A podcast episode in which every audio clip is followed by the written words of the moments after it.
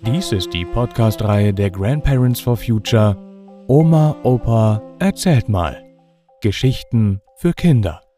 Jeden Freitag erscheint hier eine andere spannende neue Folge. Und jetzt viel Spaß beim Zuhören.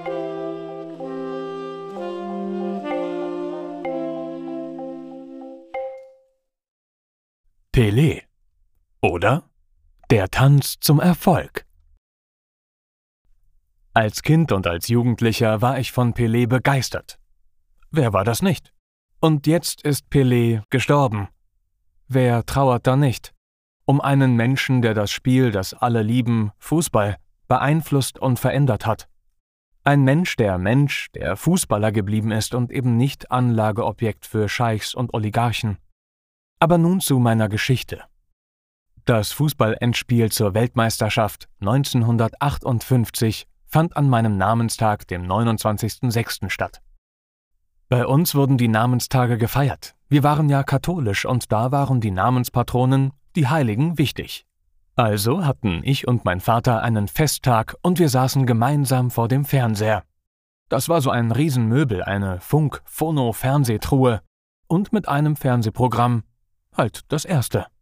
Es gab wie immer Erdbeerkuchen und abends sollte es für die Erwachsenen und die Gäste Erdbeerbowle geben. Aber jetzt am Nachmittag trank mein Vater ein Bier, Export und ich eine Sinalco. Also richtige Festtagsstimmung. Ich saß in einem Schlittensessel, da konnte ich mich, wenn es aufregend wurde, an den Holzlehnen festhalten. Dann gab es einen kurzen Vorbericht, warum Deutschland im Halbfinale gescheitert war, und dann wurde schon nach Stockholm geschaltet. Also jetzt kam ein Bild von weit weg aus dem Ausland, und natürlich flackerte das Schwarz-Weiß-Bild immer wieder. Aber dann ging es richtig los. Auch wenn die Schweden schnell 1 zu 0 führten, es war ein Spieler, der das Spiel bestimmte. Pelé. Er schoss zwei Tore zum 5 zu 2 Sieg der Brasilianer. Mit und durch dieses Spiel wurde Pelé ein Star. Er war gerade 17 Jahre und er wurde noch zweimal Weltmeister. Pelé hatte seinem Vater mit zehn Jahren versprochen, dass er den Pokal der Weltmeisterschaft nach Brasilien holen würde. So kam es dann auch. Das so die äußeren Fakten. Aber was war das Besondere an Pelé? Fußball wurde damals in Deutschland gekämpft, gerackert, da wurde gegrätscht und gefault, da wurde geschwitzt, gerannt und, und, und. Pfützen, Schlamm, Schweiß und Geschrei. Das war Fußball in Deutschland. Aber jetzt war alles anders. Fußball war wie ein Ballett, die Mannschaft der Brasilianer wie eine große Samba-Tanztruppe. Fußball wurde wie ein endloser Tanz gespielt. Das ist das Geheimnis. Fußball ist mit und nach Pelé in Brasilien wie Samba, der Nationaltanz in Brasilien. Und dann eben auch ein wenig wie Karneval mit wirklichen Showeinlagen. Sich selbst im Rhythmus des Spiels wie nach der Musik bewegen, den Gegner sehen, aber ihn umtanzen. Ja, und der Vergleich gilt heute, 2022, auch noch weiter. Fußball von Messi, von Argentinien, ist jetzt wie Tango, den Partner, die Gegnerin führen aber eben ins Leere, in die Irre. Fußball ist Tanz und kein Krampf und Kampf.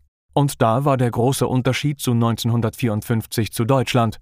Auch wenn es ein glücklicher Moment in meiner Kindheit war, dass mein Vater mir das Buch von der WM morgens im Bett vorgelesen hat. Fritz Walter, Horst Ekel und die anderen der Weltmeistermannschaft, die haben Fußball gekämpft, gerackert, geschuftet. Und die Stürmer? Flanke, Schuss, Tor. Aus die Maus. Kein Tanz, sondern Kampf. Aber tanzen ist halt schöner, sinnlicher, friedlicher. Ja, und so ist es auch mit Beckenbauer gewesen. Der tanzte halt den langsamen Walzer und der kleine Müller die Polka, Ball, Schuss, Tor. Pelé war der erste Tänzer. Er hat eine ganze Nation, Brasilien, begeistert und den Fußball verändert. Mit, durch und nach Pelé wurde richtig schön und erfolgreich Fußball gespielt. Und vielleicht wäre die Welt heute auch schöner, wenn wir jedes Wettspiel, jeden Wettstreit als Tanz und nicht als Kampf, ja Krieg verstehen würden. Krisen wie die Klimakrise und Konflikte, wie den Krieg in der Ukraine, nicht mit Kampf und Gewalt, sondern leicht und locker, spielerisch, wie im Tanz zu lösen, das wäre schön aber leider immer noch eine Illusion. Aber Gewalt gegen Sachen, Glaubenspathos und Verbissenheit helfen auch nicht weiter. Also vielleicht können wir auch in der Politik in der Klimakrise von Pelé lernen. Auch wenn der Kampf gegen die Klimakrise ein Tanz auf dem Vulkan ist.